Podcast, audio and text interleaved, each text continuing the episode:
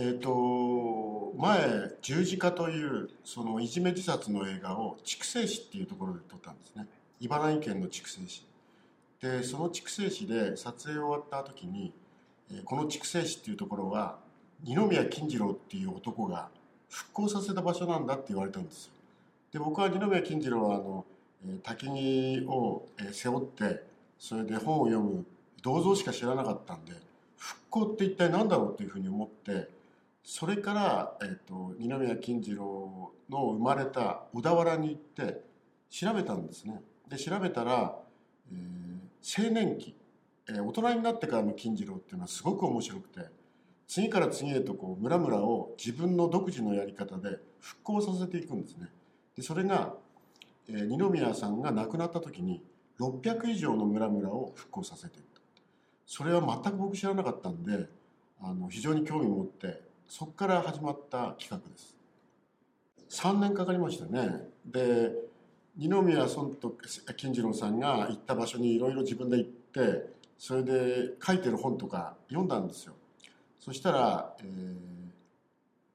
自分の奥さんのお白い化粧の買った値段とかそれからお風呂に入った、えー値段とか全部細かく家計簿で書いてたんですね。で僕は非常にあの面白くてお金に対しての思いっていうのがすごく強い。でそれはなぜかっていうとやっぱ幼い頃すごい貧乏してたっていうのがあって。それでえっ、とあとまあ村の人たちが働いてるかどうかっていうのは夜中にその覗き穴から覗いて働いてるかどうかチェックしてそれで丸とかバスとか書いてたっていうのが非常にあの人間味があって面白いと思ったんですね。それでまあ一つ映画になるかなっていうのは思いましたけど。僕が、えー出身はドキュメンタリーなんですね。で前あの TBS の番組で金高薫世界の旅っていうのがあって。そこで、えー、と僕は金高さんっていうジャーナリストと僕とキャメラマン3人であのアラスカに行ったんですよ。でアラスカに、えー2月かな。アラスカに行ってドッグレースを撮影したんですね。でその時にそのある黒人の人からジャップって言われたりそれからエスキモーにネイティブの人に似てるっていうこのひげなんで似てるって言われたりそういうふうに、え海外に自分が出た時に日本人である自分が非常にあの、えー気になるんですよね。その時にジャップって言われてまあ差別されてるんだけどよく分からなかったんですね。それで、えーそういうところから少しずつこう実際の人間、えーフィクションじゃなくて実際そこで生きてる人たちに興味を持ったのがきっかけなんですね。だから戦場カメラマンの映画とか撮りましたけどそれもあのやっぱり生きてる人のことがどんなことをやっててよく昔は、えー電気ありますよね電気に自分が二十歳の頃はこの偉い人は二十歳に何やってたろうかってことを結構チェックしたもんですよそれが非常に興味持ったもんでで作り作ってるものよりも実際にあるものにやっぱり興味が惹かれたんですね。あのまず見る観客の多さが やっぱり全然違いますよね。どうしてもドキュメンタリーだと小さいあ映画館で、えー興味のある方が結構見るんですけど劇映画の場合はもうシネコンでも、えーたくさん間口が広くたくさんの方がご覧になりますよね。で僕はあの出身はドキュメンタリーなんですけどドキュメンタリーっていうかノンフィクションとフィクションの間をこう揺れていたいんですよね。うん、だからフィクションを撮っている中でやっぱりそのドキュメンタリーのつまり要素を入れて、えー見せることができないかなっていうのが僕の今までのずっと一つの、まあ、姿勢でもあるんですよね。あと嫌いな人は描けない。うん、嫌いな人は映画にしたくないんですよね。嫌いでも好きなところが一つあればそこを拡大して映画化することができる。でも全部嫌いな人は映画化できる。えーとですね、僕もあの以前の作品は大きいお金を宣伝の方に払って それでたくさん劇場を開けてやったんですけど少しまあまあヒットしても制作側に入ってくるお金がほとんどないこれはやっぱり今の日本映画のある姿だと思うんですけどそれよりも自分たちで必死になった作品を今シネコンだともう入らなければお客さんが入らなければだんだんだんだんもうなくなっちゃうでしょ？で僕は長い間見てもらいたいと思うので自分たちで配給と宣伝をしようと。でその代わり、えーと、映画館では見られない映画ができないかなと思っていてホールとか公民館とかそういうところでその代わりこちら側が、えー、大きい車を買ってそこに、え、レベルの高い映写機を積んで8メートルのスクリーンを積んでスピーカーを積んでキャラバンをする。そこで、え、届けられないかなというふうに思ったんですよ。そういう形がこの映画はこの映画はですよいいんじゃないかなと思う。なんでかというと二宮金次郎はみんな知ってるわけですね日本人。そういう面で言うとやっぱお年の方が時間を調べてシネコンに行ってあのポップコーンの匂いがあるところで見に行くっていうのは映画館ないところもたくさんあって大変だと思うんですよ。だから僕たちはその方々に届けたいというふうに思ったもんでこういう形にしたってことです。東京都の美術館写真美術館でやるっていうのはすごく僕は僕の3本目なんですよあそこでやるの。僕はすごく面白いのは都の美術館なんで月曜日が休みなんですよ。その代わり1ヶ月やってくれるっていうのはすごく魅力。でそれは一つの宣伝にもなって地方でやるときにどこでやったっていう時に東京都の写真美術館でやったっていうのが一つのまあ、えー、いい宣伝になるんじゃないかなっていうこともちょっと思いました。それも全部自分がやったんですよ、えー、二宮金次郎が映画のプロデューサーだったらすごいプロデューサーになったと思う。つまりお金集めがうまくて。二宮尊徳のすごいところっていうのは道徳、えー、昔はあの明治時代に二宮金次郎をうまく政府が使ったんです。なんでかっていうと働きながら勉強するっていうのはすごく尊いことだから二宮金次郎のようにみんな日本人になりなさいって言ったんです。だけどそれは二宮金次郎の一面だけであって二宮尊徳のすごいところはその後なんですよ。でそこの凄さっていうのは二宮尊徳っていうのは意外とこう道徳的なことだけ思われると思うんですけどそうじゃなくて道徳と経済と結びつけた人なんです。だからお金というものが今回の映画の中での裏テーマであるんですよ。だから二宮尊徳がお金を集めようとするとすごいお金が集まったと思って対策に僕はなったと思うんですけど。ただやっぱりその今回の映画はいろんな映画会社に持ってったんですけどやっぱりなかなか出資とか協賛は難しい。エンターテインメント性に欠ける。女性があまり出てこない。ってことになるわけですよね。今の日本映画そうですけど。だけどもちゃんとやっぱりこう、男たちのドラマみたいな形でエンターテインメント性にできる素材だと思ったんで自分でいろんなところに行ってお金を集めたってことです。特にあの会社の企業の方々はパナソニックもそうです。あとトヨタもそうです。三木本っていう真珠の会社もそうです。みんな二宮金次郎の、えー、精神というものをかつて、えー、その社に入れて大きくなったんですよ。だから企業の二宮尊徳に対する、えー、敬意とか尊敬っていうのはすごかったと。地味なんですけどすごく広い。僕は偉人の映画にはあんましたくなかったんですね、えー、人間はその白と黒だけじゃないわけじゃないですか。つまりいいとこもあれば悪いとこもある。でそこに二宮尊徳さんもやっぱり感触持ちだったんですよ。怒るとガーッと怒ったりそれからバツイチなんですよ。最初結婚したんですけど16離れてる人と結婚してそれで別れて。それで別れてから2回目の今回の映画のナミさんはすごく大事にするんですよ。そういうところっていうのは非常にこう人間味があって、えー、面白いかなっていうふうに思いますね。だから意外と一般の人はこう偉い人っていうふうな印象がありますけどそうではなくてやっぱ本当にあの人間味のあふれる人だったんじゃないかなと思いますね。僕も青森なんであの東北なんですよね。それで何度か石巻とか行ったんですけどインフラは、えー、まあ元には少しは戻ってるんだけどやっぱりその心の復興っていうかもうみんな外に出ちゃってなかなか帰ってこない。そうした時に心の復興ってどうやったらいいのかなっていうふうに思った時に二宮尊徳の復興のさせ方っていうのは非常にモチベーションを上げたりいわゆるその心の復興を目指しているところがあるんですよ。それともう一つ相馬南相馬、飯舘浪江、この辺は160年前に全部二宮尊徳さんのやり方で復興させた場所なんですよ。それも一番弟子の富田光慶さんが、えー、十何年かけて復興させたそれが一発であの原発の事故でそのままそっくりダメになっちゃった。でこれはもし仮に二宮尊徳さんが生きてたらどう思うだろうっていうふうにまあ思ったんですよね。だからある意味その今回の映画はやっぱ復興っていうものが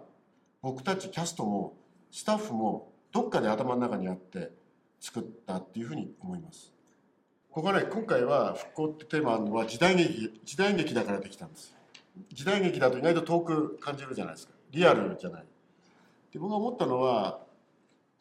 石巻に行った時に僕がその石巻に NHK の番組で行ったことがあるんですよ。その時にもう56年経ってましたけどまだあの海岸のなくなったところに花束が全部置いてるんですよ、うん、もう何年も経ってるんですよ。つまりその花束がたくさんその更地になってるとこに置いてるからそこでみんななくなってるんですよ。僕はそのカットだけでも撮ったらすごいやっぱショックだったんじゃないかなっていうふうに思う。でえっ、ー、となんていうのかな。難しい問題なんですよね。今あの実を言うと二宮金次郎も、えー、福島で上映できないかっていうふうに思っていて励ませないかなと思って南相馬相馬飯田で全部あの町長首長にあったんですよ。そしたらそれどころじゃないってやっぱ言うわけですよね。福島県知事にもあったんですよ上映してだけどもやっぱりもう映画どころじゃないわけですよだからやっぱり少し時間が経たないと難しいっていうのはなんとなく感じたんですよね。やっぱり彼らは本当にあの子供たちももういなくなってしまってあと甲状腺がんとかいろんな問題があの中であってそこにこう映画が入り込む好きっていうのはなかなか難しかったですね。だから今後、まあ、今度福島50も出ると思うんですけど今後また少しずつこう出てくるんじゃないかなというふうに思いますけど。二宮金次郎は北京大学で相当あの研究してるんです。そうすると今の北京大学でじゃあどういう形で興味あるのかって思うと例えば中国だと昔はね爆買いとかとにかくもっともっとっていうところがあったと思うんだけど二宮さんは逆のことを言いますよね。つまり分度って。つまり腹八分目。もっともっとじゃなくて魚取るんでも8割取って2割は流せ逃がせとかってありますよね。そういう二宮のその思想というものが今の中国社会にとってもう一回見直されてるんじゃないかなっていうふうに思うんだけどつまり自分で稼いだお金っていうのは今度は人に使おうっていうそういうことは分度も水上もいわゆるその中国で今必要なのかもわからない。そうですなんかお金に対する意識あの考え方もだいぶあの和解の時期と変わりました、まあぜひあのこの映画も中国で上映できないかなと思って今中国語に訳そうと思ってる。で小田原出身ですねまず、えー、自分の田舎出身で、えー、今まで水戸黄門っていうあのテレビドラマの拡散役をやってたんですね。で僕はそれ見た時にちょっとまた自分としてはこの人はもっと違うこともできるのかなっていうふうに思ったもんでで彼と会った時に、えー、この映画に役者生命をかけるっていう行ったもんでそれでじゃあ一緒になって頑張ろうかっていうことで始まったんですよ。ね、だからまあね最初のあの例の断食しますよね。でその時に21日間ご飯食べないわけだからそれが一番クランクインの最初だから痩せなきゃダメなわけですよね。だから7キロぐらい痩せてきたんですよ。そうすると目の下こうクマできるでしょ？そうするとうちらスタッフもああ頑張ってるなと。いうふうに思うとやっぱりいい絵を撮らないとっていうふうに思ったもんであその辺はねあのかけてましたけどねあれは反対派がありましたねあの百姓がそれで本当に突然ピタッと3ヶ月失踪するんですこれ史実にあるんですよだけどその3ヶ月に、えー、成田山新勝寺まで行った3ヶ月に何やったかっていうのは一切書かれてない。一つあったのは弟に会いに行ってるんですよ。あとは全然書かれてないですね。で僕が思ったのはあの反対派が出てきてまあ一応逃げたっていう失踪してそれで新勝寺でいろんなことをこう1年間っていうのをこうあれして成長するんですけど僕はそれだけじゃなくてお百姓を試したんじゃないかなと思ってるんですよ。つまり自分がいなくなることによって自分があの教えた百姓たちはどういう行動をとるかということを試したつまり賭けに出たんじゃないかなっていうふうに思うんです。だから新勝寺から二宮が出てきますよね。そうした時に「先生!」って僕が来るじゃないですか。その時にはちょっとしめしめみたいなあやっぱりなっていう気持ちもあったんだと。だそのくらいしたたかな人なんじゃないかなと。自分を反対してる人も反対する理屈があるんだっていうことを頭の中でこう考えるんですよね。だから反対する人も自分もこの円の中に入れてそこで、自分はお互い認め合うっていうのは彼の、ね、そその後の姿勢なもんで、ね、あのまず舞踏をやってるでしょ？舞踏やってるってことはこういうとこで舞踏するじゃないですか。その時に立ち姿ってありますよね。つまり立ってる姿がどんだけ美しいかっていうのがまずあるんですよ。でその時にやっぱり田中泯さんとか舞踏家の立ってる姿っていうのはあの榎木さんもそうなんですけどこう武道をやるでしょ。そういう人たちは立ってる姿が綺麗なんですよ。で田中泯さんもやっぱ立ってる姿が綺麗だしあと存在感があるしあと実際この映画のために頭剃ってくれたんですよ。そういうやっぱりこう映画人がやっぱりあれはあの伝説の和尚さんって言われてるんですよ松陰って。非常に有名なんですよ。そのためにはやっぱり存在感にないとダメなんで田中さんにやってもらったってこと榎木さんはやはりそのうん考えてることがお芝居だけじゃなくて彼自身が考えてることが環境問題とかあと時代劇を復興させようとかそういうのがすごく面白いですよね。あとやっぱ武道やってるんでやっぱ彼の存在感っていうのはやっぱ毎回殿様が多いんですけどそのバックのやっぱりこう重さとかっていうのは榎木さんがやっぱりその中にあの人やっぱり優しさも持ってるんですよね。そこはいいんじゃないかなっていうふうに思って安心してあのお任せできる俳優さんだと思います。えー、っとねまず特別協賛金を一番最初に出してくれたんですよこの映画の大きい金額を。でそれでそこにあの二宮金次郎の碑がありますよね。でゆかりの寺なんでぜひ協力するっていうことで実際あのうちら撮影したところは本当にあのお坊さんたちが修行する場所なんですよ。でそこを全部借り切って撮影させてもらったんでそこは自由にさせてもらいましたね。それはやっぱり二宮尊徳さんだからです。もう外国にアジアの人とか外国の人ばっかりですよ。お百姓っていうのはえー、っと全部同じじゃないじゃないですか、うん、うん、あの本百姓って言ってその土地を持ってる百姓それから水飲み百姓小作人って言ってそれぞれ全部違うようにしたんですよ。だからこう集まっても本百姓は二宮さんの前の方にで小作人は戸口で入れない入れないとかあと爪に土がつきますよね。でこうやると土がつくじゃないですか。でも小作人はすごい土ついてんだけど本百姓は手返さないから土ついてないとか、衣装が、え、っとちゃんとした着物を着てるのとそれからパッチ履いてるのとふんどし一丁とか全部ランクをつけてそこで描いてるんですよ。だから土のつき方とか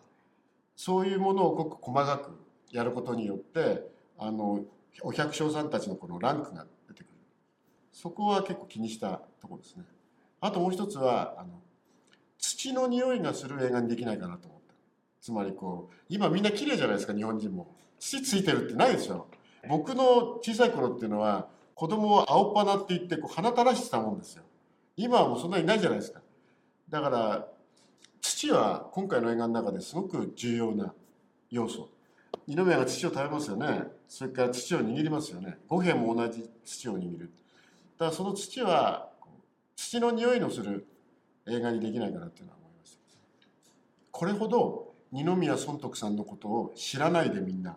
それでいて、えー、たくさんの方々に影響を与えてんだなっていうのは思いました。あの実は青森の中学生3校の全校生徒に見せたんですよ、えー、900何人。で中学生だから理解できるかどうかっていうのを思ったんですよ。それで見せた。そして、100人ぐらい感想文を書いてくれたんですよ。それを全部読んだんですよ。そしたら大人より感想が立派な感想、えー、このだから映画を見てつまり、えー、二宮尊徳を知るだけじゃなくてなんか心が豊かになったとかそういうことを言うわけですよ。だから逆にあの汚れてる私たち大人よりもすごく素直に入っていった感じがする。そこはすごく嬉しかったです。僕はあの中高年とか年寄りの方がやっぱみんな二宮金次郎知ってるからこう感動したりするのかなと思ったら中学生が結構感動したのはすごく面白かったですね。映画では全部描けないから。つまり映画を見てそれをきっかけで二宮金次郎の小田原行ったり本読んだりっていうことですよ。それしか映画ってできない全部は描くなんていうのはおこがましい。僕が例えばジョーさんと話してあこういう人だなと思ってジョーさんの映画を作ったとするじゃないですか。でもいろんな顔を持ってるわけでだからきっかけでしかないんですよね。だからある意味他人の人生を映画で描くっていうのは非常にあの傲慢な行為なんですよね。だからそれを分かって撮ってるってこと。知らないところがたくさんあるんで滝に背負って本読んでるだけじゃないよっていうことだけなんですよ。あのたくさん実在の人物描いたんですけど今でも知ら分からないんですよ。それぞれ。だからねきっかけになればなというふうに。戦争映画なんですね。次は戦争映画を今ややろうというふうに思っていて、えー、日本での戦争映画。を今企画してやろうというふうに思ってます。太平洋戦争ですね。えー、まあ中国とのあれとはまた違うんですけど、アメリカと日本の戦いをできればなというふうに思って。あんまり言うとできなくなっちゃうんで。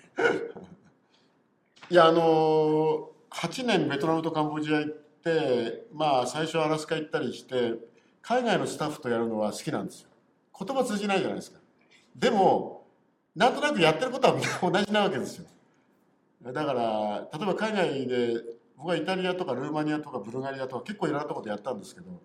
言葉分かんなくてもあこの人は撮影部この人は照明部録音部ってすぐ分かるんですよ。うん、あのやってることが同じだと顔つきとか その同じようになっちゃうんだよね。録音部の人はもうすごい静かであれだし監督はわーわーわー言ってるし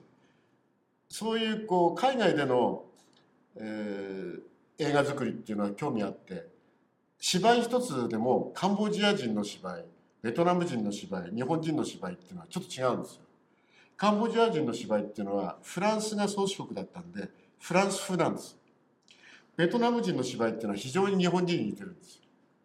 そそういうふうに面白い、うん、だから中国の方の芝居ってのは僕は、まあ、よくわからないけどもなんかそういう同じ芝居でも全部違うのがすごく面白いと思いますねえっ、ー、とですねあの